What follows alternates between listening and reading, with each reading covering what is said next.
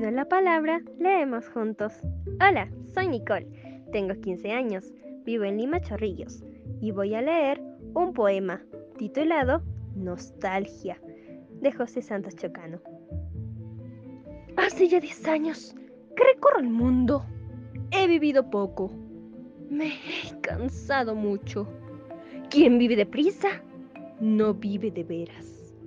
Quien no echa raíces no puede dar frutos. Ser río que recorre, ser nube que pasa sin dejar recuerdo ni rastro ninguno. Es triste y más triste para quien se siente nube en lo elevado, río en lo profundo. Quisiera ser árbol, mejor que ser ave. Quisiera ser leño, mejor que ser humo.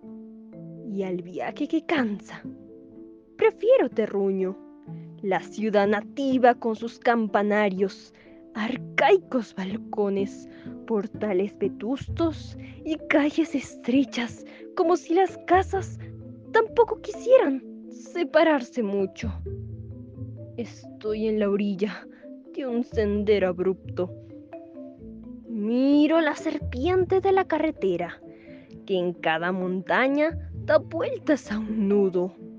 Y entonces comprendo que el camino es largo, que el terreno es brusco, que la cuesta es ardua, que el paisaje es mustio. Señor, ya me canso de tanto viajar, ya siento nostalgia, ya ansío descansar muy junto de los míos.